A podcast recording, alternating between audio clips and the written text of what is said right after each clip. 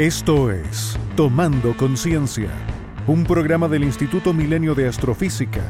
Toma tu copa y acompáñanos en los próximos minutos en que te contamos de astronomía de forma entretenida. Cuarto capítulo de Tomando Conciencia y le damos la bienvenida a todos y todas. Muchas gracias por escucharnos. Em, también le damos la bienvenida a a nuestros panelistas, quienes nos van a contar tres entretenidos temas hoy. Em, y ya les vamos a preguntar eh, de lo que nos van a hablar. Em, aprovecho de, presentarme, como les he dicho en otras ocasiones, mi nombre es Macarena Estrella Pacheco y soy la encargada de divulgación y comunicaciones del MAS. Me acompaña Manuela Zocali, quien es subdirectora del MAS y directora en nuestro programa de divulgación Observa Más. Y también están los astrónomos Rodrigo Contreras Ramos y Álvaro Rojas Arriagada. Y como también cada vez, eh, que en cada capítulo, y como de esto se trata de tomar conciencia, pero también hicimos ahí un juego de palabras como con la idea de que estemos como en un living, ¿cierto? Relajados, hablando de ciencia. Y cuando uno está en un living relajado hablando de ciencia, se quiere tomar alguna cosita. Entonces, les vamos a preguntar a cada uno eh, qué están tomando. Vamos a empezar por Rodrigo. Rodrigo, ¿qué estás tomando hoy? Bueno, hola Maca, hola a todos. Yo hoy día eh, me estoy tomando un rico Oporto. Me encanta, lo conocí una vez que estuve de viaje en, Portugal.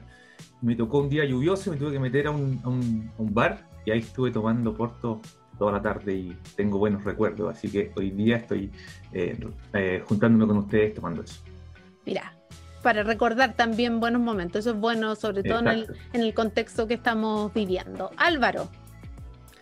Yo hoy día lo acompaño con una cerveza, algo ligero, pero siempre un clásico, ¿no? Sí, obvio. Así, siempre está la cerveza presente en este contexto que les decíamos, así como en el living de la casa, ¿cierto? Cuando estamos conversando y pasándolo bien. Mano, ¿Qué no, qué no estás bebiendo? Hoy nos tocó el día alcohólico, parece, porque yo justo ayer descubrí una tienda que vende Lambrusco, que es un vino rojo italiano con burbujita, y para celebrar la patria lo acompaño con esto. Lambrusco, nunca lo había escuchado. Buen, dato, buen dato. Buen dato. Ahí vamos, entonces, cuando todo nos permita, la mano nos va a invitar en la realidad a tomar Lambrusco para probarlo. Ya, pues, entonces em, también queremos entrar en materia. Les cuento que este programa lo queremos dedicar, eh, una parte de él al menos, a hablar de asteroides, porque el 30 de junio se celebra el Día Internacional del Asteroide, una celebración que precisamente nos llama a tomar conciencia, tal como se llama este programa, en el estudio de, estos objetos y la importancia que tiene saber de ellos para en caso de que pudiera haber uno peligroso para la Tierra, eh, tener todo el conocimiento que se necesita para tomar precauciones. En Chile, el MAS es coordinador regional de esta celebración, que no es más que invitar a una serie de instituciones chilenas a unirse a hacer actividades, así que el 30 y varios días antes, el MAS y unas 20 instituciones, más de 20 instituciones que se unieron este año, van a estar haciendo actividades bien diversas y que después pueden encontrar toda eh, la información de estas actividades en nuestra página web www.astrofísicamas.cl. Y para saber de qué vamos a hablar eh, sobre asteroides, quiero preguntar a Rodrigo y Álvaro que nos cuenten. Rodrigo, creo que tú eh, nos vas a contar primero sobre, sobre estos objetos. Sí, en realidad Álvaro y yo vamos a hablar del Día del Asteroide desde focos distintos en realidad y en mi caso quiero tratar de convencerlo de que es importante, como decías tú, que tomemos conciencia, que debemos tener ojo con los asteroides porque tarde o temprano algo terrible podría pasar. Así que sin asustarlo, pero tenemos que estar conscientes. Consciente, eso. ¿Y Álvaro? Bueno, yo me voy a tomar de ese ámbito un poquito más apocalíptico, pero les voy a contar que efectivamente una vez que tomamos conciencia de este peligro, hay cosas que podemos hacer. Primero, detectarlos, ¿no? Hacer cosas para poder detectar estos potenciales peligros a la Tierra. Y luego también han habido muchas ideas de cómo podríamos evitar una colisión de ellos. Y esas dos cosas han ido funcionando de tal manera de prepararnos para un potencial evento de peligro ahora que ya hemos tomado conciencia de ello. Claro, que esa es la idea de estudiarlo, saber qué podemos hacer en caso de, ¿cierto?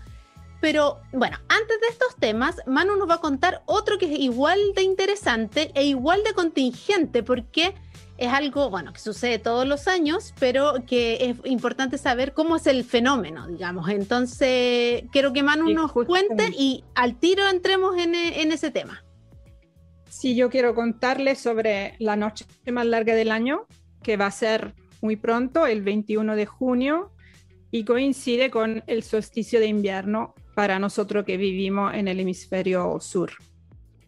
Quiero hablarle de esto porque tiene que ver este fenómeno obviamente con los ciclos del Sol y de la Tierra durante el año, pero también esta fecha en particular ha sido siempre bastante mm, impactante para las civilizaciones y coincide con celebraciones en todas las partes del mundo. Tengo un tremendo desafío, quiero decirle, porque yo suelo explicar esto en mi curso de, astronomía para alumnos de primer año, pero lo hago con imágenes, con animaciones y aquí con la pura palabra va a ser complejo. Así que vamos a ver cómo nos resulta. Vamos a tratar de imaginarnos la Tierra y el Sol en tres dimensiones en el espacio. Yo creo que todos, incluso los más jóvenes que nos están escuchando, hemos escuchado en el colegio que las estaciones se deben a la inclinación del eje de rotación terrestre con respecto a la órbita de la Tierra. Yo creo que esta frase todos somos capaces de repetirla. ¿Y, ahora por qué? Eso es un poquito más complejo. Somos capaces de repetirla, pero no sé si de entenderla. sí, ¿no? sí. Oye, pero Manu, yo creo que igual hay un, porcentaje que no es menor que cree que las estaciones son porque la Tierra está o más cerca o más lejos del Sol. Sí, Efectivamente, lo cual, digámoslo claro, es mentira. Es mentira, obviamente, porque la órbita de la Tierra es un poquito elíptica, pero no tanto, es casi circular, así que la diferencia en distancia es mínima. Y es bastante intuitivo que no puede ser eso, porque sabemos que cuando es invierno en el hemisferio sur es verano en el hemisferio norte, pero claramente ambos hemisferios están a la misma distancia del Sol, están en la misma Tierra Así que claramente no es eso. Y tampoco es, porque he escuchado esto también, tampoco la inclinación del eje terrestre provoca una diferencia en distancia. es una cosa rebuscada, pero es una manera también de tratar de imaginarse eso. Así que vamos a intentar aquí explicar eso. Y para hacerlo voy a robarle una metáfora a Rodrigo. Eh, en un podcast anterior, él hizo la analogía de una piscina. Así que vamos a imaginarnos la Tierra, una bolita que está flotando en una piscina. Entonces mitad de la Tierra está afuera de la piscina y mitad de la Tierra está dentro del agua. Y la Tierra tiene en esta imagen su eje de rotación vertical el eje norte-sur está vertical, así que la Tierra está de pie y la superficie del agua nos ayuda a representar el plano del Ecuador. La Tierra está ahí. Obviamente quiero aclarar que estamos haciendo esta metáfora para visualizar el plano del Ecuador, pero ustedes tienen que olvidarse del hecho que en la parte de abajo hay agua, ¿no? Que podríamos llegar a pensar que es invierno porque, porque el agua no, deja pasar los rayos porque está mojado. Em, así que no, olvídense de que haya una diferencia entre los dos hemisferios porque en uno hay agua y en el otro no. El agua borrémosla, quedémonos solamente con la superficie que simplemente nos ayuda a visualizar un plano.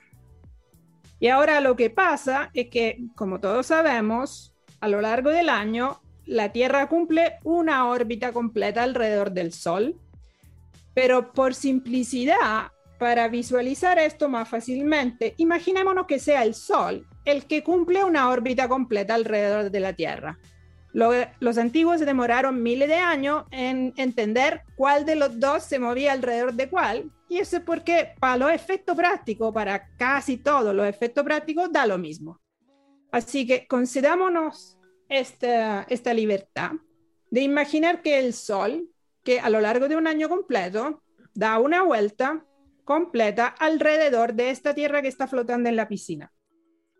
Y la razón por la cual tenemos estaciones es que esta órbita que da el Sol no está en la superficie del agua, sino que tiene una inclinación bastante importante, son 23 grados y medio, con respecto a la superficie del agua.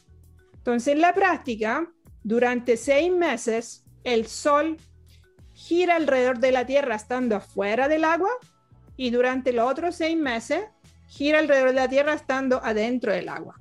Es como una especie de delfín que salta hacia afuera, se aleja, se aleja desde la superficie del agua y después se da la vuelta y vuelve a acercarse a la superficie del agua hasta que se tira un piquero y entra en el agua y nada hacia abajo un buen rato, después se da la vuelta y vuelve a nadar hacia la superficie. Toma aire y da la vuelta así. Y esto es un año. Esto nos ayuda, espero, a entender que cuando el sol está afuera del agua, alejándose desde la superficie del agua, ilumina y calienta más directamente a la gente que vive en el hemisferio norte de la Tierra. En esta metáfora, la gente que vive en el hemisferio norte es la gente que está fuera de la piscina, ¿no? Y nosotros que vivimos en el hemisferio sur estamos bajo del agua, dentro de la piscina.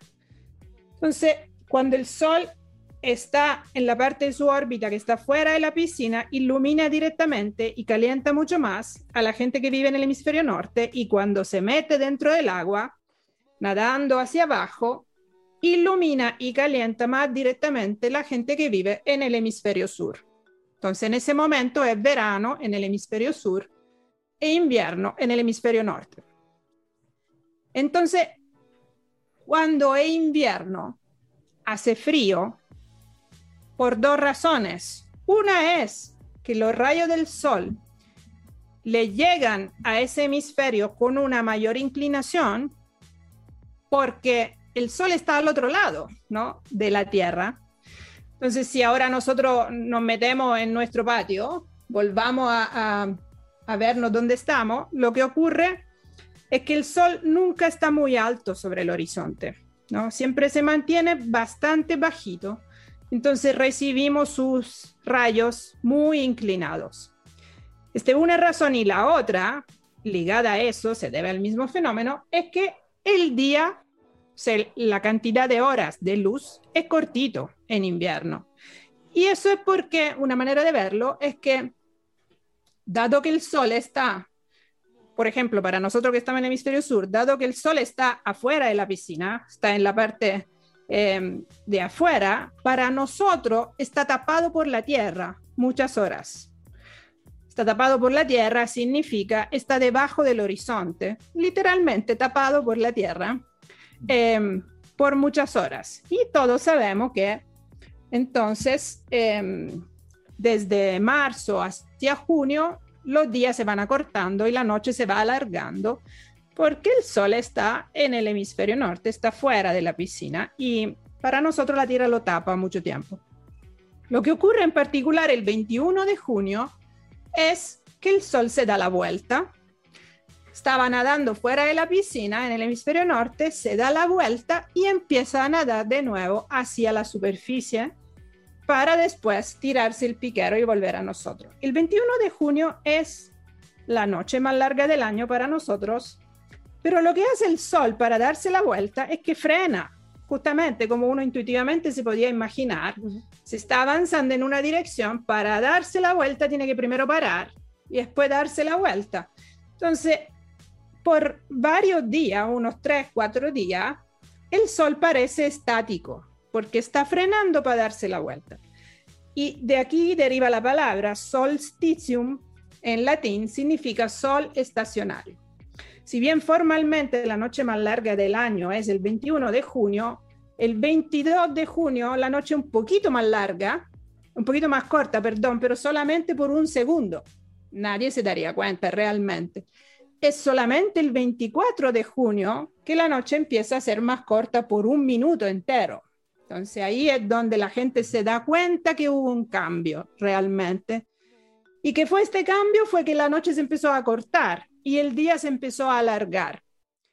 Y es un susto que pasa si nosotros logramos imaginarnos cómo deberían sentirse los pueblos más antiguos, más primitivos, veían que, que, la noche se alargaba, el día se acortaba, empezaba a venir el frío, se empezaban a desesperar. Y de repente el sol se detiene, justo en el momento peor, justo cuando la noche parece eterna y, hace frío, el sol se detiene, chuta, ¿y, ¿y qué pasa si se queda ahí? Hasta que se da la vuelta y el día se vuelve a alargar, la noche se vuelve a achicar. Este obviamente un día de fiesta. Nos dice que el, que el periodo malo terminó y empieza el periodo bueno. Todas las civilizaciones celebran este día. Obviamente no celebran la noche más larga del año. Nadie celebraría el 21 de junio. Lo que celebran es cuando la noche se vuelven a achicar. Y entonces los, las civilizaciones del hemisferio sur celebraban el 24 de junio. Distintas celebraciones le ponen distinto nombre, pero todos celebran el mismo concepto totalmente astronómico de el retorno del sol y el principio del nuevo ciclo. Y obviamente las civilizaciones del hemisferio norte celebran su propio solsticio eh, de invierno, o mejor dicho, el término del solsticio de invierno, que es el 24-25 de diciembre. A todos nos suena esa fecha, ¿verdad?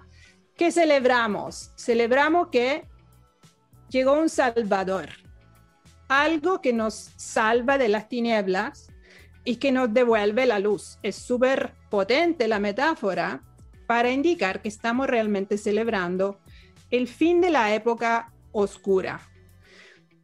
Ahora quiero completar este concepto diciendo que Obviamente nosotros, chilenos y latinoamericanos, fuimos colonizados por los europeos, entonces celebramos la Navidad, que realmente no tiene ninguna conexión con lo que ocurre en la naturaleza aquí en Chile, pero los pueblos originarios celebran, celebraban y algunos celebran el Huetripantu, que es el, principio del año nuevo mapuche, justo es el 23, 24, 25 de junio y es la celebración que tiene que ver con lo que ocurre en la naturaleza. Interesante que algunos indígenas de Chile, eh, por ejemplo, eh, los de Chiloé, tengo amigos ahí que me cuentan que también celebraban estos días, pero cuando llegaron los, eh, los europeos, mezclaron eso con los relatos de la Iglesia Católica. Entonces, ahora celebran la noche de San Juan, que es el 24 de junio.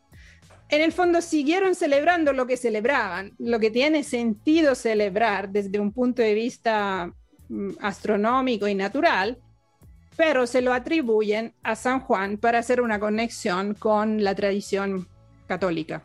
Que al final se tomaron fechas que tenían sentido para los pueblos colonizados y lo... Eh, tengo que decir una cosa más, porque hay un punto que resulta muy poco intuitivo para mí, por lo menos al principio, y es que ese día que vuelve la luz, uno podría pensar intuitivamente que empieza la primavera, ¿no? Porque vuelve el sol, se empiezan a alargar los días y a cortar las noches, pero no, empieza el invierno. ¿Y por qué entonces, si el sol vuelve a acercarse y el día vuelve a alargarse, por qué está empezando la temporada más fría del año. La razón por qué se da esto es que nuestra atmósfera se demora en calentarse y se demora en enfriarse. Entonces hace un efecto invernadero, se llama, pero digamos, provoca un desfase entre lo que pasa con el sol y la temperatura una manera de convencernos y de entender por qué así es mirar la app del tiempo de nuestro celular. Todo podemos ver cómo va a variar la temperatura durante la hora del día y nos podemos fijar que el momento más frío del día no es la medianoche, sino que es justo antes de la madrugada. ¿Por qué eso? Porque la atmósfera de la Tierra que acumuló calor durante el día solamente lo pierde durante la noche. Y cuando el momento en el que perdió más calor es justo antes de que surja el sol. y la vuelve a calentar. Es como el guatero en nuestra cama, ¿no? Lo ponemos calentito en la noche y se va enfriando simplemente. Cuando es más frío el guatero? En la madrugada, cuando nos levantamos. Y eso mismo pasa entonces a nivel global de toda la Tierra. El 21 de junio, si bien las noches empiezan a, a cortar de nuevo, el día se alarga, empieza el invierno porque el periodo más frío está desfasado y la atmósfera se demora unos tres meses más en empezar a calentarse de nuevo, pese a que el sol la está iluminando de nuevo, se demora un tiempo en calentar tanto la atmósfera como la superficie, obviamente. Yo tengo una pregunta, Manu. Dale. Eh, es que hay una duda que tuve de siempre. ¿ah? Eh, siempre me pregunté, creo que lo leí después, pero ¿por qué las hojas de los árboles empiezan a florecer en, no sé, en, primavera y no en otoño, cuando la luz debería ser más o menos la cantidad de luz es la misma, ¿o no?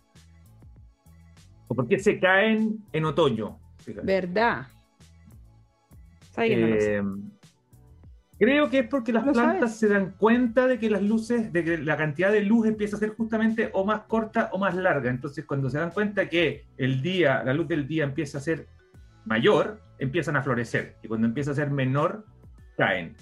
Pero eso, energía también, porque los árboles caducifolios botan las hojas porque están, comienzan en modo ahorro de energía. Mantener un follaje cuesta energía. Y como la energía va bajando, empiezan a botarla y además en la hoja aprovechan de botar toxinas. Entonces, como una desintoxicación y un modo ahorro de energía. Pues el punto es que detectan en qué dirección vamos, no solamente cuánta energía tiene, sino que se, que se está achicando. Exacto, exacto. Pero es que bajo ese punto de vista, según lo que estábamos estabas diciendo, eh, claro, las hojas deberían empezar a florecer el 21 de junio.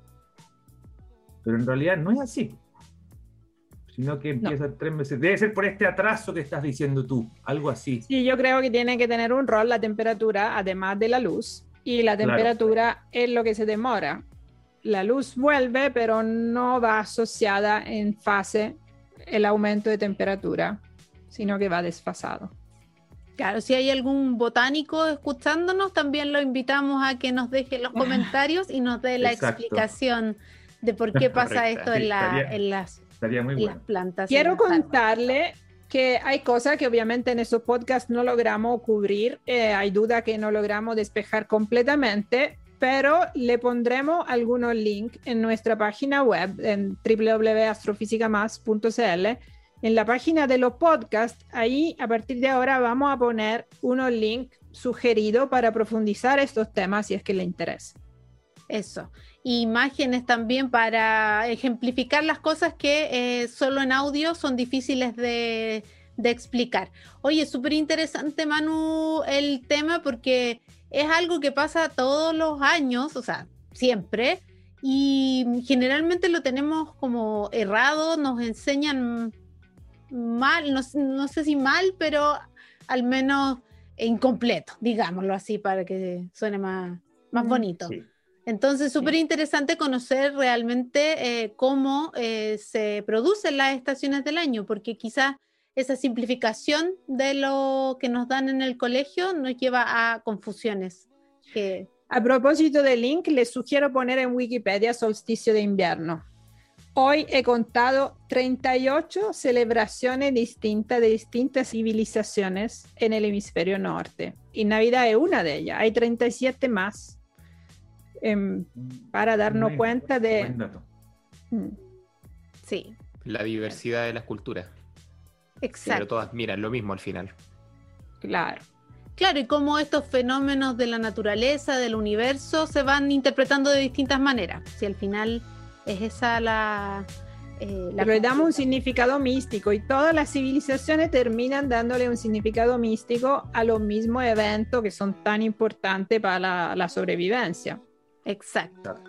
Ya, súper interesante, así que em, eh, hay que estar atentos al solsticio de invierno que viene eh, ahora en junio, el 21 de junio, El 24 también es una fecha importante, según nos contaba Manu, así que estén atentos y cuéntenos también si conocen de algunas otras celebraciones o si han estado presentes en alguna de estas celebraciones, que también debe ser muy interesante. Y eh, para seguir con el programa, eh, dándole las gracias a Manu por este, por este interesante tema, es que vamos a seguir entonces hablando de asteroides. Asteroides que eh, son celebrados en el 30 de junio. no sé si después Álvaro nos va a contar, pero el 30 de junio es el evento de Tunguska, así que por eso se puso la celebración ese día. Álvaro después nos va a contar un poquito más, pero vamos a empezar con Rodrigo que nos va a describir estos objetos, ¿cierto? Sí, les quiero meter un poquito de susto, en verdad, para que, para que sepan que, por qué es tan importante este, este Día del Asteroide que se, se, celebra mundialmente. Y para eso quiero partir con una, con una premisa. Eh, y la premisa es que el universo en que vivimos es un lugar peligroso. Eh, explotan estrellas, chocan galaxias, hay agujeros negros que podrían tragarnos si nos acercamos mucho, eh, y un largo etcétera. Hay miles de cosas peligrosas. Y si bien estos peligros son reales, mientras no vayamos a viajar por el espacio o a pasear, podemos estar relativamente tranquilos en la Tierra. Sin embargo, incluso quedándonos acá, existe un riesgo. Y ese riesgo es que estamos siendo constantemente bombardeados por objetos que deambulan por el sistema solar. Así que somos como un tiro al blanco, en verdad.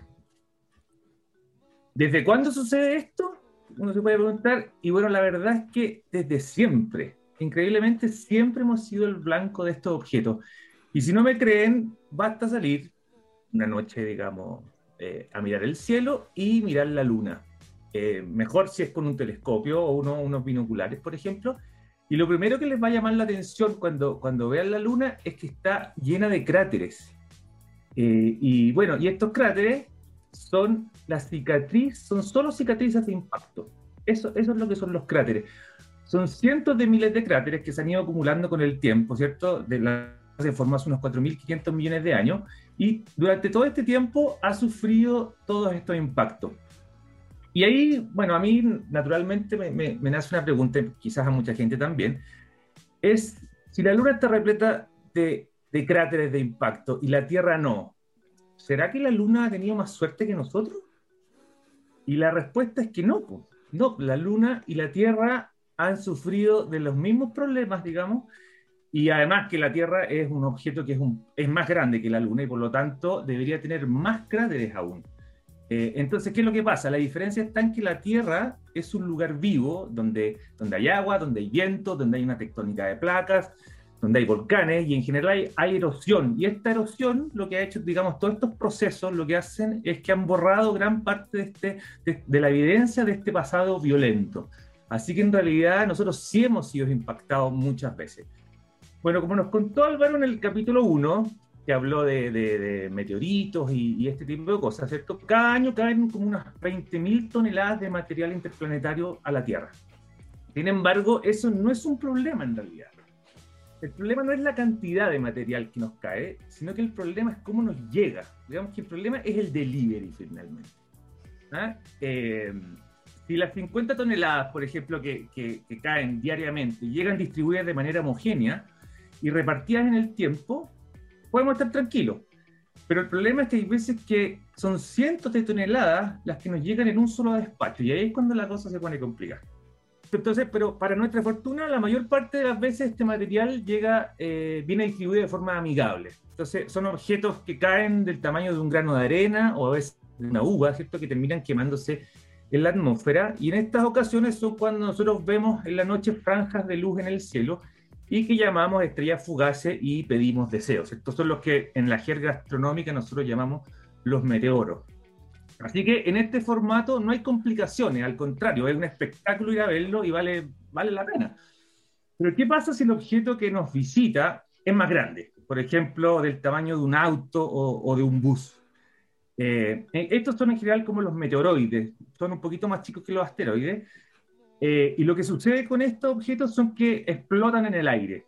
Así que uno podría pensar que eh, este objeto de tamaño medio no significa que en realidad un riesgo para nosotros, pero en realidad esto no es tan cierto porque algunos pedazos pueden sobrevivir y llegar a la superficie. Y estos, son los, estos pedacitos son los que nosotros llamamos los, los meteoritos. O incluso si, si, una piedra está ya alto en la atmósfera, si es muy masiva, puede ser como haber detonado un, un arma nuclear, ¿no? En la atmósfera y eso, una onda de choque igual puede hacer daño. Tal cual. De hecho, ahora voy a llegar a eso porque eh, les voy a contar que no es necesario también que, que, llegue algo a la Tierra para, para, que, no, para que sea peligroso. Bueno, eh, en este caso, en que si nos llega un pedacito a la Tierra, que es un, meteorito, ¿cierto? Que eh, la probabilidad es súper baja de que alguien sea golpeado por un meteorito. muy, muy baja. Pero así como hay gente que se gana la lotería, hay otros que les ha llegado un, un cariñito espacial. Pues, y esto, bueno, yo estuve, estuve leyendo y no hay muchos casos, hay súper poquitos, pero hay dos. Una, había una niña en, en Estados Unidos que estaba eh, durmiendo una siesta y se despertó de un, de un de, un meteorito que le cayó encima. Pues y esa realmente sufrió un, un, daño, le pegó en la cadera y creo que es la única persona, por lo menos registrada, que ha sido golpeada por, por uno de estos objetos. Y después creo que hay otro que también cayó en Estados Unidos, que eh, cruzó varios estados y terminó eh, pegándole un auto. Eh, y esos son los más conocidos. Bueno, yo el problema al final es, yo creo, cuando uno después tiene que ir al seguro y decirle, oye, eh, mira, me cayó un meteorito arriba, no sé si te, la creen, hay que, hay que, bueno, a ver qué pasa. No, pero entiendo que ese auto después lo vendió súper caro, así que igual salió favorecida. Es, ah, buen negocio, buen negocio, de todas maneras, sí, excelente. Es, ah, es súper famoso entonces ese auto, yo creo. Sí, sí, es como... Está como de museo, debe ser de museo. Exacto. Ah, vale el lado positivo algo que puede haber sido muy, muy terrible. Seguro, seguro. Oye, bueno, entonces, eh, volviendo a lo que, o, retomando lo que nos preguntó Álvaro, es que en realidad no es necesario que eh, estos proyectiles lleguen al, suelo para producir daño. Y, por ejemplo, les cuento que en 2013, un, objeto más o menos de unos 20 metros cruzó el cielo de la ciudad de rusa de Chelyabinsk y no llegó, si bien llegó un poquito de material al suelo, el daño más, digamos, importante fue debido a una onda expansiva que se produjo por la explosión que tuvo este objeto en el, cielo y que tuvo el equivalente, esto lo busqué, de a 30 bombas atómicas como la que cayó en Hiroshima. O sea, es mucho, mucho, es muy, eh, bueno, durante la Guerra Mundial. Bueno, esta onda dañó edificios, ¿cierto? Quebró vidrios y eh, perjudicó a cientos de personas que ese día estaban yendo a, su trabajo. Eh, bueno, este es un evento que ocurre cada más o menos 50 años y es el más importante que tengamos registro eh, después del de Tunguska, que es el que se referían ustedes eh, cuando empezamos a, hablar sobre este tema. Bueno, el caso de Tunguska eh, ocurrió a las 7 de la mañana del 30 de junio de 1908. Bueno, en ese momento fue cuando la Tierra y un objeto de unos 50 metros de largo ¿cierto? se encontraron en el mismo preciso lugar del espacio. Básicamente, eso es lo, lo que pasó. Y al contrario de, de, de, un objeto que produce una, una, explosión enorme, ¿cierto? esto, bueno, se produjo en Siberia, en Tunguska, y fue tan impresionante la onda que eh, derribó a personas que se encontraban incluso a 60 kilómetros del lugar del epicentro. O sea, de repente tú estás así como veis una luz lejos y ves, te vas para atrás, no sé, algo así de hercio. Un, un pencazo importante. Así que, bueno, no, no se encontró un cráter de impacto, así, por lo tanto, por eso se sabe que explotó, explotó en el cielo, y en este caso fue como hacer explotar unas 500 bombas atómicas al mismo tiempo. O sea, una cosa realmente impresionante. Así que ya se pueden imaginar qué habría ocurrido si este evento se hubiese producido en una ciudad grande, por ejemplo, como Santiago. Las consecuencias habrían sido realmente desastrosas. Si pensamos un poco en la estadística de estos eventos, como el de Tunguska, ¿cierto? Eh, primero podemos considerar que un 3% de la superficie de la Tierra está poblada, o sea, es, es considerada zona urbana. Y esto quiere decir que por cada 100 eventos como el de Tunguska, 3 deberían caer en una ciudad. O en otras palabras, si se aproximan 33 asteroides iguales, uno debería caer en una zona poblada. Bueno, lógicamente no esperamos que seamos bombardeados por 33 asteroides de una sola vez, ¿cierto? Pero, según las estadísticas, un evento como el de Tunguska debería ocurrir cada 300 años. Haciendo así una matemática súper simple, esto quiere decir que dentro de 10.000 años es muy probable que un asteroide colisione con una zona poblada. bueno, no, necesariamente los primeros 32 asteroides van a caer en otro lado y el último va a caer en una zona poblada. Por lo tanto, eh, dentro de estos 10.000 años puede ser que el próximo sea el que caiga en una, en una zona poblada. Así que tenemos que estar bastante ojo con eso. Bueno, ¿de dónde vienen estos proyectiles? Eh, resulta que entre las órbitas de Marte y Júpiter hay como un, donut, un donut gigante que contiene miles de millones de objetos eh, que van desde granos de arena hasta planetas enanos incluso y es el que los astrónomos conocemos como el cinturón de asteroides. Y en simple podemos decir que todos los planetas rocosos se formaron de la agregación de estos asteroides. Pero justo entre Marte y Júpiter, el planeta que debía formarse no lo hizo. Y entonces este material quedó dando vueltas. Eh, el problema es que cada cierto tiempo estos asteroides pueden sufrir desviaciones de sus órbitas y hacer incursiones hacia el sistema solar interno. Entonces, eh, y pueden incluso justamente atravesar la órbita de la, de la, de la Tierra. Y estos son lo que nosotros llamamos como objetos eh, cercanos a la Tierra o NEO, eh, y son los que contribuyen a la, a la, mayor cantidad de los proyectiles que recibimos aquí en la Tierra. Eh, lo interesante, o digamos, lo que podría ser no tan malo, es que el sistema solar es como, uno podría pensar que es como un DVD, así, un, un disco, y, y la Tierra y los asteroides están en este mismo disco, están en este mismo plano, entonces al final eh, ya sabemos dónde ir a buscar estos asteroides. Y, un, y, y, después de buscarlos y encontrarlos podemos observarlos durante mucho tiempo y predecir con mucha precisión sus órbitas. Y esto es, es, es muy bueno al final. El problema es que los asteroides no son el único peligro, ese es el problema. Y también hay otro tipo de objetos que, que son una amenaza para la Tierra y estos son los cometas. O sea, los cometas, por muy bonitos que sean, también son una amenaza.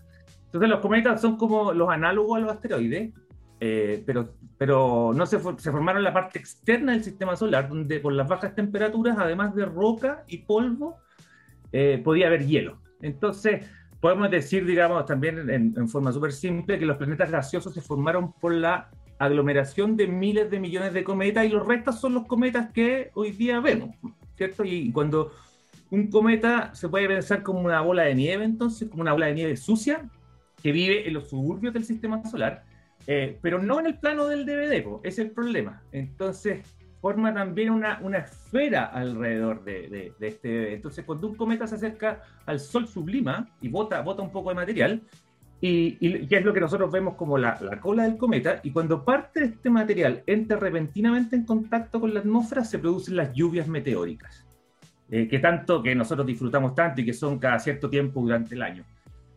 Pero disfrutar de estas lluvias meteóricas también significa otra cosa, y significa que la órbita del cometa y la órbita de la Tierra pueden coincidir. Así que ese, ahí está el problema. Eh, podrían coincidir en algún momento. Entonces, el problema con los cometas es que son potencialmente más peligrosos que los asteroides, no solo porque vienen de todas partes, ¿cierto? Dijimos que pueden venir de cualquier parte, entonces tenemos que estar monitoreando el cielo en todos lados, eh, sino porque también vienen a mucha velocidad, vienen muy, muy rápido, y, y, velocidad podríamos decir que es energía, o sea, mientras más rápido viene, es más energético, va a ser más fuerte el golpe, y además que pueden ser mucho más grandes. Eh, ese, ese, sería, la, la, la, digamos, el tercer problema. Pero bueno, eh, lo, lo, bueno también es que la probabilidad de que choquemos con un asteroide es, es bastante más baja, con un cometa, perdón, es bastante más baja que si chocáramos con un asteroide. Pero ¿qué ocurriría? ¿Qué ocurre si chocamos con algo grande? Si, si nos impacta algo grande, bueno, hace 65 millones de años eh, los dinosaurios vivieron esa experiencia. Y una roca más o menos de 10 kilómetros de largo golpeó la Tierra a una velocidad de unas 50 veces, 50 veces más rápida que la de la, la bala de un fusil sea, muy, muy rápido. Y producto de esta, bueno, se produjo una cadena de eventos que eliminó el 75% de las especies de la Tierra. Eh, pero bueno, eh, a pesar de que esto fue terrible, el vaso medio lleno de toda esta historia es que gracias a este peñascazo, digamos, este peñascazo cósmico, los dinosaurios dejaron de dominar el planeta, pero dieron paso a los mamíferos, que después derivaron en nosotros. Así que, en otras palabras, le debemos la, la, vida a un meteorito. Bueno, este tipo de impacto ocurre más o menos cada 100 millones de años. Cada 100 millones de años debería producirse uno de estos. Bueno, eh, lo que les quería decir es que el 23 de marzo del año 1989, la Tierra se salvó por un pelo de un desastre de proporciones. Eh, un asteroide que más o menos tenía un largo de aproximadamente un kilómetro pasó una distancia más o menos de 700.000 kilómetros de la Tierra. 700.000 kilómetros puede parecer mucho, ¿verdad? Eh, ¿Cierto? Porque la Luna se encuentra a 380.000 kilómetros, pero si lo miramos desde otra perspectiva, la cosa toma otro, otro, digamos, otro sabor. Porque podemos pensar que este asteroide o cometa eh, atravesó la posición exacta de la Tierra que tenía seis horas antes. O sea, por una diferencia de seis horas no se produjo este impacto. Así que, dentro de todo, es algo que uno le da un poquito susto pensarlo así. Bueno, un poco resumiendo, ¿qué tan peligrosos son los cometas y los asteroides hoy? Estadísticamente hablando, puede que la respuesta no sea tan alentadora, porque la probabilidad de que un impacto, digamos, devastador ocurra es del 100%. O sea, 100% seguro va a ocurrir un, un, impacto importante. Y el problema es que no sabemos cuándo. Ese es el punto. Por eso el llamado un poco es a tomar conciencia. Si dejamos pasar suficiente tiempo y no hacemos nada, es 100% probable que terminemos como los dinosaurios. Pero hay una diferencia clave entre los dinosaurios y nosotros, que es la que, digamos, puede evitar que dentro de algunos millones de años nosotros terminemos en un museo. ¿cierto? Nuestros huesos terminan en un museo y todos, digamos, nos vean como eh, el resultado de este, de, este, de este impacto.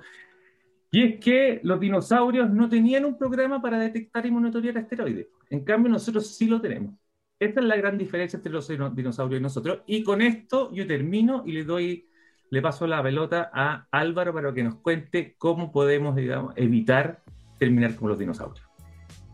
Dale, entonces Álvaro nos va a contar em, cómo podemos ser un poco más optimistas que esa reflexión final que nos dejó que nos dejó Rodrigo. Así que Álvaro, vamos al tiro con lo que nos tienes que contar. Ya, perfecto. Bueno, yo primero quería, tal vez alguno de nuestros auditores haya, se haya fijado que, que Rodrigo mencionó dos lugares en Rusia, ¿no? Tunguska, después Chelyabinsk. Parece que estas cosas desastrosas pasan en Rusia. Eh, bueno, la razón es que Rusia es el país más grande del mundo, ¿no? En extensión. Entonces, como Rodrigo decía, por estadística, si tu país cubre una área mayor, es más probable que sea el lugar de impacto de uno de estos objetos. Por lo mismo, muchos de los que caen, caen en el océano y no los vemos, eh, porque pueden caer en medio del Atlántico, el Pacífico no se ven. Y por la misma razón uno podría decir, bueno, en Chile tendríamos que tener un poco bastante mala suerte para que nos cayera justo acá, porque es un país, bueno, si bien bastante largo, pero es bastante angosto. Entonces, eh, la probabilidad de que nos caiga uno encima es ciertamente menor que la de muchos países, eh, ciertamente menor que la de Rusia, ¿no? Eh, entonces, como dice Rodrigo, claro, una de las cosas importantes en esto es que nos demos cuenta, y, y ya lo hicimos, tomamos conciencia de que hay un peligro asociado al hecho de que ocupamos un lugar en el sistema solar que está lleno de escombros y que estos escombros eventualmente nos pueden golpear. Eh, y de lo que nos contaba Rodrigo también queda, queda claro que cuando las rocas son lo suficientemente pequeñas no son tan preocupantes. Si caen de todas maneras en una ciudad podrían a lo mejor llegar a destruirla. Pero eso empieza a ser peligroso cuando estos objetos tienen poco más de 140, 150 metros. De ahí para arriba son rocas realmente peligrosas. Eh, y son las que quisiéramos detectar.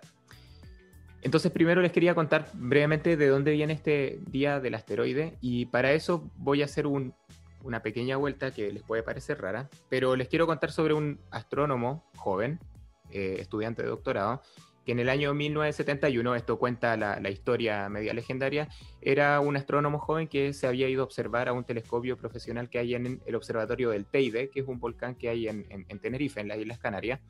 Y él andaba con su guitarra, entonces mientras observaba, porque él estaba investigando sobre la formación de nubes zodiacales, cosas que tienen que ver con el sistema solar, bueno, tenía su guitarra ahí y dicen que durante esa noche de observación, inspiradoras en un cielo tan claro como el de las Islas Canarias, se terminó de convencer curiosamente que lo que él amaba era la música y decidió dejar su doctorado en astrofísica y se devolvió a Inglaterra y se unió a un grupo que después fue conocido como Queen. Eh, estamos hablando de Brian May, ¿no? El guitarrista de Queen que sin embargo, posterior a la, bueno, a, la muerte de Freddie Mercury, que el grupo ya se, se, disuelve, él vuelve a la astronomía, de hecho se, se doctoró el año 2007, y él justamente se doctoró en un tema que tiene que ver con esto que nos contaba Rodrigo, con estos escombros que hay en el sistema solar. Y, y, en particular, él justamente estudia el origen de los asteroides y cómo ellos nos ayudan a entender mejor cómo se formó el sistema solar. Pero junto con dedicarse en parte a la investigación, él ha sido un fuerte promotor de tomar conciencia justamente, ya que es su área de estudio, de cómo estos objetos pueden ser peligrosos para nuestra existencia.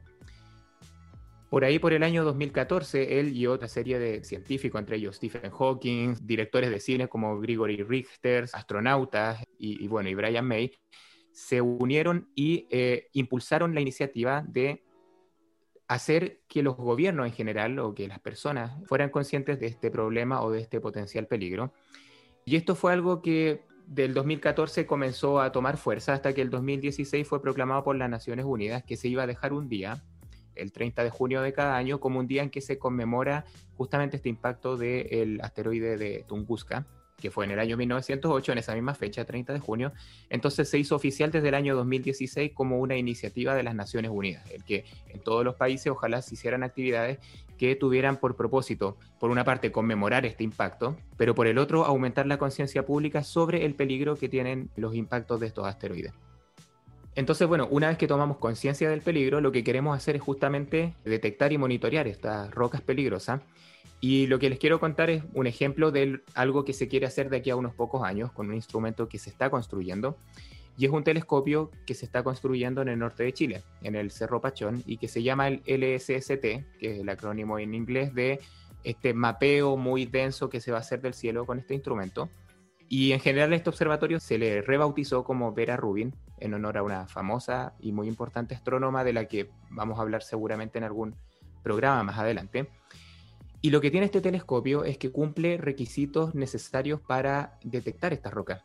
Piensen que hablamos de que más o menos 150 metros es el tamaño de un objeto que comienza a ser realmente peligroso, pero ese tamaño está bastante en escala humana, es decir, 150 metros es el largo de una cuadra más o menos, entonces no es un objeto tan grande en sí. Y lo que queremos hacer es detectar una roca como esa a una distancia de varios millones de kilómetros. Queremos detectarlo cuando está en el cinturón de asteroides o cuando viene por allá lejos, antes de que se acerque demasiado a la Tierra. Entonces el desafío es que es un objeto pequeño a una distancia muy grande. Para poder detectarlo necesitamos entonces un telescopio grande y este telescopio cumple con eso porque va a ser un telescopio con un espejo primario de 8,4 metros, es decir, un telescopio bastante grande, que además está equipado con una cámara muy grande. Entonces este telescopio no solo recolecta mucha luz, sino que puede tomar imágenes que son en un ángulo muy amplio del cielo, es decir, puede fotografiar áreas grandes del cielo en cada imagen que él toma. Y eso significa, bueno, esta, esta cámara que tiene este telescopio es de las más grandes que, van a existir en los próximos años, tiene 3.2 gigapíxeles. Es una cámara enorme que, que muestrea un pedazo de cielo bastante grande, tan grande que este telescopio va a ser capaz de cubrir, de observar todo el cielo observable desde ese ropachón cada tres días. Es decir, vamos a tener un mapa de todo el cielo en función del tiempo, es una especie de video del cielo. Esto va a ser la primera vez que se va a lograr hacer. Eh, y gracias a, estas características, telescopio grande que logra monitorear muy seguido el cielo, vamos a ser capaces de detectar justamente estas rocas de 140 metros de ahí hacia arriba cuando estén a 2, dos y media unidades astronómicas del Sol, es decir, cuando estén ubicadas todavía en el cinturón de asteroides, lejos de nosotros, pero aún así a la suficiente distancia para ser peligrosos si es que obviamente la trayectoria viene hacia acá. Creo que igual es importante contarles que esto que les dije recién, un telescopio que es capaz de fotografiar todo el cielo cada tres días, también significa un tsunami gigantesco de datos. Este telescopio va a producir 20 terabytes de información cada noche y necesita entonces sistemas muy sofisticados de procesamiento, de detección de objetos, de sistemas de alerta para que astrónomos puedan hacer seguimiento. Es decir, este telescopio es la punta de lanza de una infraestructura tecnológica gigantesca que se está montando, que hay astrónomos que se están entrenando, incluso en el MAS está teniendo una participación muy importante en esto, en preparar la comunidad científica para algo que de otro modo nos puede atropellar como una granola, que es un montón de datos jamás visto que nos va a estar llegando todo el tiempo. Y eso es un desafío para la astronomía en general y este telescopio de hecho se construyó con varios otros propósitos, pero uno de ellos es justamente que vamos a poder usarlo para detectar estos objetos. De hecho, se espera que eh, este telescopio nos permita detectar hasta el 90% de todos los asteroides potencialmente peligrosos de más de 140 metros, lo cual podríamos decir, estamos bien porque detectamos todo lo que necesitamos detectar, monitorear y caracterizar para saber si vienen o no hacia nosotros. ¿Cuándo empieza Álvaro el funcionamiento de este telescopio? Bueno, las cosas se van demorando. Se espera, yo lo último que leí estos días como anuncio, digamos, es que su primera luz, que es cuando por primera vez el telescopio observa algo, va a ser hacia finales de esta década. Entonces todavía faltan algunos años. Todavía tenemos 10 años de, digamos, de... De incertidumbre. De incertidumbre, ¿ah? Claro. Sí. Que justamente por eso les quería contar brevemente que ese es, un, eh, eh, digamos, el proyecto con el que se espera resolver mayormente este problema, ¿no? De la detección. Pero obviamente la gente ha estado haciendo cosas desde que empezamos a tomar conciencia de esto.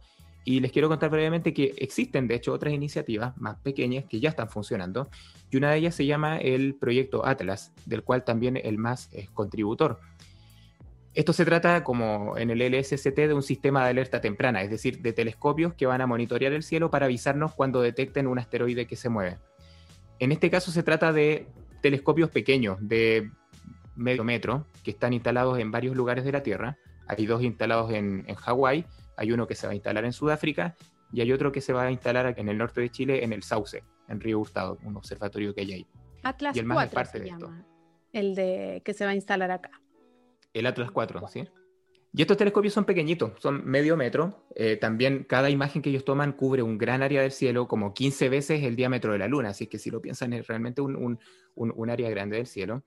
Eh, y también tienen cámaras bastante grandes, 110 megapíxeles, y por lo mismo van a poder tomar imágenes eh, cada 12 minutos, imágenes cortitas de 30 segundos cada 12 minutos, que van a ir monitoreando distintos lugares del cielo para detectar cuando un puntito de luz, que es como se ve un asteroide en el cielo, se mueva a través de las estrellas.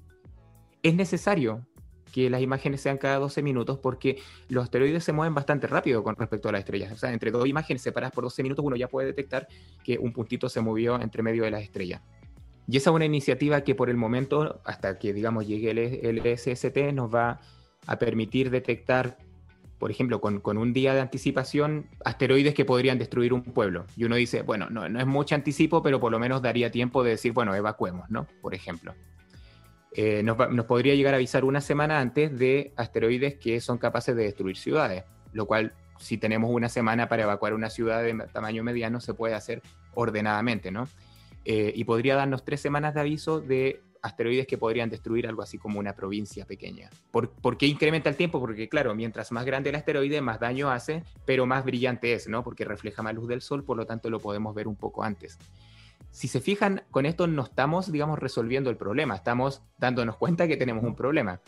Eh, sí, pues, de hecho yo creo que falta la mitad ahí porque es como ya, viene uno, eh, no sé, miren para arriba o corran. Claro, ¿qué hacemos, no? Si viene uno capaz de extinguir los dinosaurios, ¿qué hacemos? ¿Dónde huimos? Exacto. E-, ese es el problema y de hecho en parte es porque estos proyectos que son pequeños, hay otro telescopio que se instaló en el Observatorio de la Silla recientemente, son demostraciones tecnológicas, ¿no? Es probar que efectivamente somos capaces de hacer lo que creemos y estamos prácticamente seguros que vamos a hacer con el LSST, pero el LSST nos va a dar alertas mucho más amplias, ¿no? Porque es más grande el telescopio, por lo tanto vamos, como les contaba hace un momento, observar objetos cuando están en el cinturón de asteroides, es decir, podemos tener años, incluso décadas de anticipación para hacer algo. Y aquí viene la, segunda eh, patita del asunto, ¿no? Una vez que descubrimos que hay un objeto peligroso, lo observamos, le calculamos su órbita y nos dimos cuenta que, no sé, el 2032 nos va a impactar, bueno, ¿qué hacemos, no? Llamar a Bruce Willis. Eh, en parte, bueno, en parte se han propuesto muchas cosas, ¿no? Y, estas cosas que a veces se ven en el cine no terminan de escaparse demasiado de la realidad. Eh, y como decía Rodrigo, pensemos que un asteroide en rumbo de colisión a la Tierra es como que yo disparo un, postón con un rifle, ¿no? Y es, bueno, este postón tiene toneladas, no muchas toneladas de peso, eh, puede tener el tamaño de kilómetros y se acerca a 30 kilómetros por segundo. O sea, es realmente un postón gigantesco que, no, que nos cae encima. Pero del mismo modo piensen ustedes en lo siguiente, cuando yo disparo con un rifle, un postón, y quiero darle un blanco, es súper fácil si el blanco está, no sé, a 4 o 5 metros, porque eh, no tengo que tomar en cuenta muchas cosas, ¿no? La bala, digamos, el, proyectil va derechito al blanco y le puedo achuntar fácilmente. Si yo lo alejo por 200 metros, probablemente, y esto es lo que hace la gente que son disparadores profesionales, no sé, de, torneo, tienen incluso que tomar en cuenta los latidos de su corazón porque cualquier pequeña eh, modificación del momento del disparo puede significar que o le doy al blanco o me equivoco por dos metros. Incluso si sopla viento, ¿no? Puede desviarme el proyectil en mucha distancia. Entonces aquí lo importante, el concepto general es, descubrimos un asteroide y lo queremos desviar lo más importante acá es hacerlo cuanto antes se pueda, porque basta un pequeño empujón cuando el asteroide está muy lejos para que ese efecto acumulado haga que, digamos, el curso de colisión se pierda la Tierra completamente. Oye, pero Álvaro, ¿por qué no, tirarle una bomba atómica y destruirlo nomás? Bueno, eh, eh, es que eso podría significar convertir un tiro de rifle en un tiro de escopeta, ¿no? Entonces, si me preguntan, si no tengo opción, yo prefiero que me peguen un tiro con el rifle, ¿no? Porque es una sola bala la que me, o un solo proyectil el que me puede llegar. Mientras que si lo hago con un con una escopeta, entonces ya no tengo un objeto grande, tengo cientos o miles de objetos pequeños, cada uno de ellos potencialmente dañino. Entonces, bueno, por eso lo que queremos evitar es justamente destruirlo. Pero la, la, idea de bombardear, por decirlo así, un, un, asteroide no es tan loca. De hecho, yo estuve buscando los distintos métodos que gente ha planteado de cómo desviar un asteroide y la verdad es que había mucho más de lo que me esperaba y algunos suenan bastante locos. Entonces, yo les, cuento un par acá y, invito a, nuestros auditores a que, que se interesaron por este tema, que busquen y van a ver que eh, cuando a la gente le dan un problema, la gente es muy creativa y, da soluciones que, que uno no, no, se le habría ocurrido, digamos, ni siquiera. Que busquen o que, inventen, que, que den ideas también. Sí, sí, claro, claro, cada uno también puede, puede pensar en su idea porque hay algunas que aunque suenen muy eh, locas, en realidad no lo son tanto. Por ejemplo, lo de utilizar un, artefacto nuclear es una de las posibilidades que se supone que podría llegar a tener mayor eficiencia, pero hay que hacerlo bien. Y esto tiene que ver un poco, o, o en realidad completamente, con que no necesariamente entendemos cuál es la composición interna de un asteroide típico. Hay asteroides que se sabe que son objetos muy sólidos, mientras que hay otros que se creen que son pilas de escombros, que están débilmente juntas entre ellas y que por lo tanto la densidad promedio es bastante baja porque es como juntar piedras y entre ellas hay mucho aire, mucho espacio vacío. Entonces, si yo detono mal un objeto, lo que hago es romperlo muy fácilmente. Si el objeto es sólido, claro, solamente lo voy a desviar con la explosión. Entonces hay que estar seguro de que sabemos qué tipo de piedra es la que se nos viene encima. Entonces, una posibilidad que se ha pensado es poder detonar, por ejemplo, un artefacto nuclear eh, y para ello no se, piensa en grande, ¿no? Hay artefactos que se han pensado del tipo la SAR bomba, que fue la bomba más eh, potente de hidrógeno que se detonó en la historia, ¿no? Esta, del año 1962. Eh, y bombas de ese tipo se cree que si se hacen estallar a una cierta distancia del, del, objeto, la onda de choque va a ser un poco más amable en empujar el objeto por completo, más que inyectar toda la energía en una sola zona, que podría entonces romperlo pero eso depende mucho de la composición. Hay gente que propone que para ciertos tipos de asteroides sería bueno mandar un misil pequeño que hiciera un pequeño cráter y en ese cráter hacer estallar un artefacto nuclear, por ejemplo, para desviarlo. Pero hay otras cosas más, que puedan parecer más locas. Por ejemplo, hay otro, eh, otra manera en que se pretende que podríamos desviar la trayectoria de un asteroide, que es lo que se llama un tractor gravitacional, que es poner en órbita, pero por delante del asteroide, piensen dando círculos por delante de un, de un asteroide a un satélite, un cohete, digamos, muy masivo, lo más masivo que se pueda, para que ejerza cierta atracción gravitacional, y mantener este cohete dando vuelta en círculo por delante del asteroide o por el costado, pensémoslo mejor, y alejándose muy lentamente, cosa que lentamente le vaya pegando un tirón gravitacional y lo va moviendo. Si se fijan, esto toma mucho tiempo porque es, no vamos a poder mandar una nave que sea tan masiva como un asteroide, por lo tanto es un efecto muy pequeño que acumulativamente podría desviarlo. Y se llama tractor gravitacional justamente porque ese pequeño tirón es como que yo estoy eh, eh, tirándolo con un tractor, ¿no? Eh, pero para eso se necesita tiempo y se necesita que el asteroide esté muy lejos, porque como les contaba al principio, si el, disparador del rifle está disparando a 200 metros, el latido del corazón puede hacerlo fallar por 2 metros, pero es porque estamos a 200 metros. Entonces es muy importante también que, que la distancia sea grande. Les cuento otra más, porque me pareció muy curiosa, que hay gente que propone que de alguna forma uno podría pintar el asteroide, y pintarlo sería rociarlo con algún producto químico estamos pensando que no son rocas tan grandes, ¿no? Si las rocío con algo que lo vuelve blanco, por ejemplo, un asteroide que es negro, significa que el, el Sol con su radiación eh, va a empujarlo un poquito más que cuando era negro.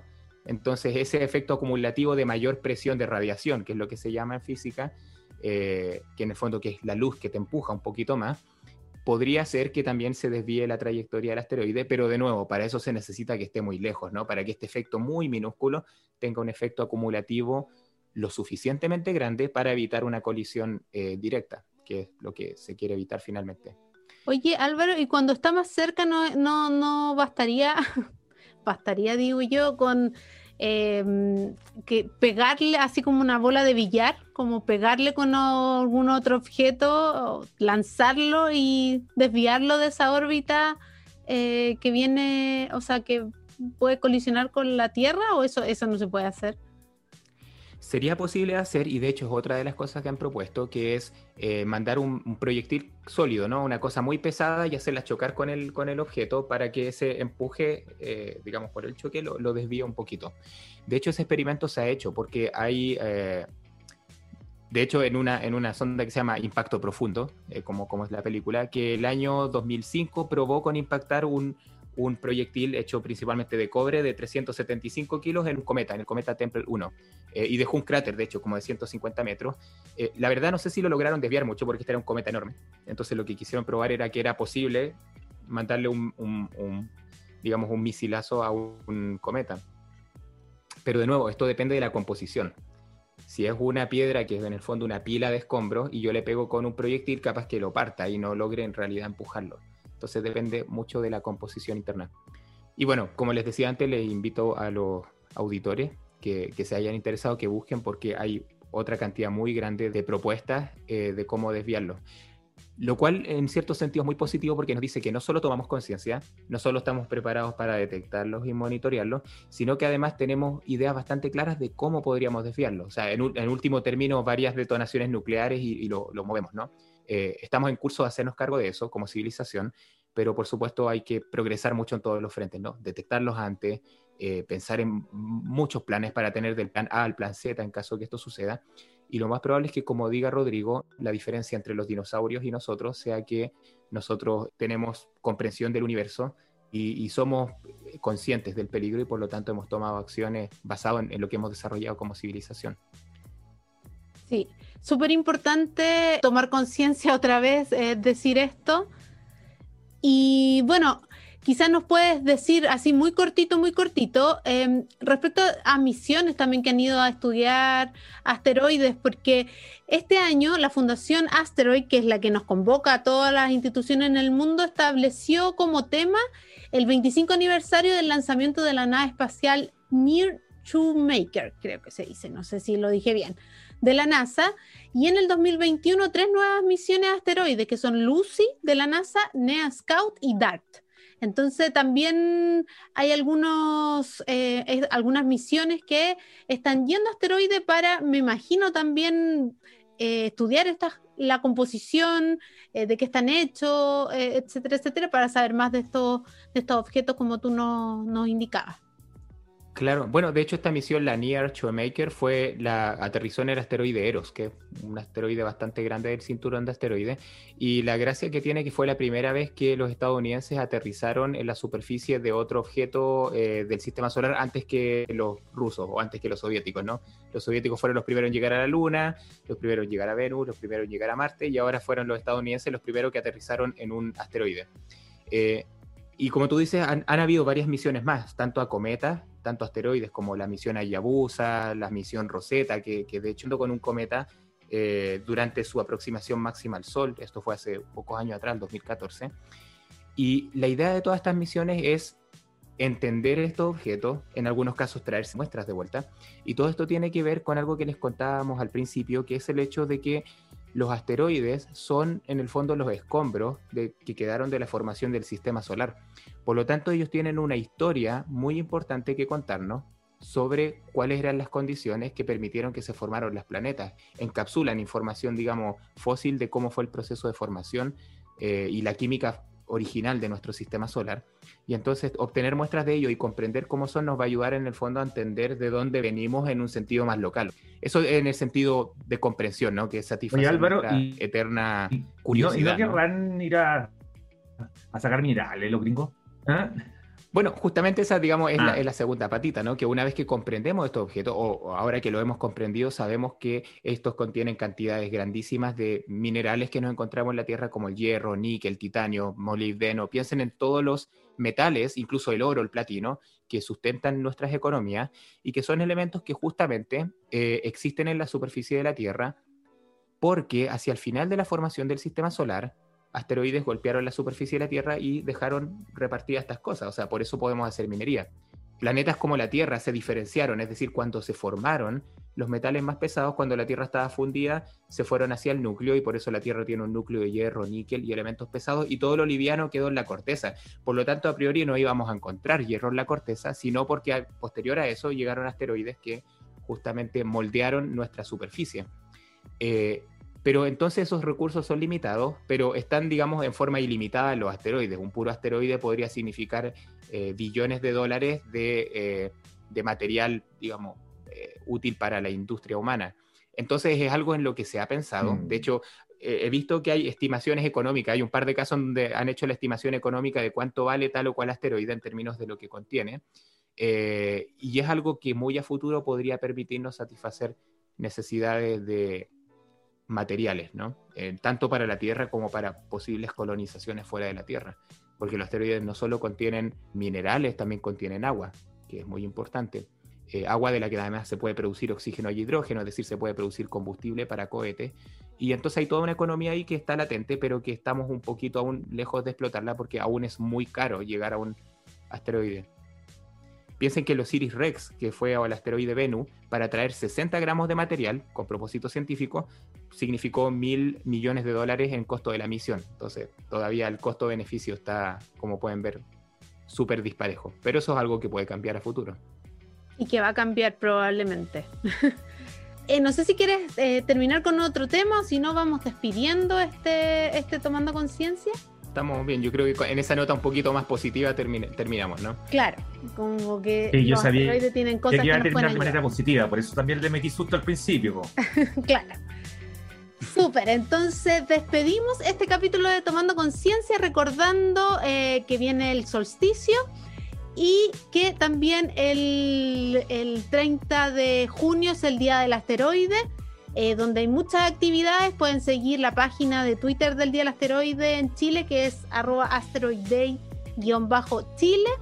Y en nuestra página web también van a encontrar toda la información de las actividades que vamos a realizar. Y quiero hacer solo un alcance de algo que dijo Manu, es que también en la página web donde encuentran los podcasts, que es www.astrofísicamás.cl slash tomando conciencia, les vamos a dejar links y más información para que puedan profundizar en algunos de los temas que hemos hablado. Así que con esa información es que despedimos este capítulo agradeciéndoles enormemente por estos interesantes temas que nos han traído el día de hoy. Así que muchas gracias. Nos escuchamos en el otro capítulo. Chao, chao. Chau, chau. Nos vemos, que estén bien. Esto fue Tomando Conciencia del Instituto Milenio de Astrofísica. Revive este y otros capítulos en las redes sociales del MAS. Búscanos como arroba astrofísica más.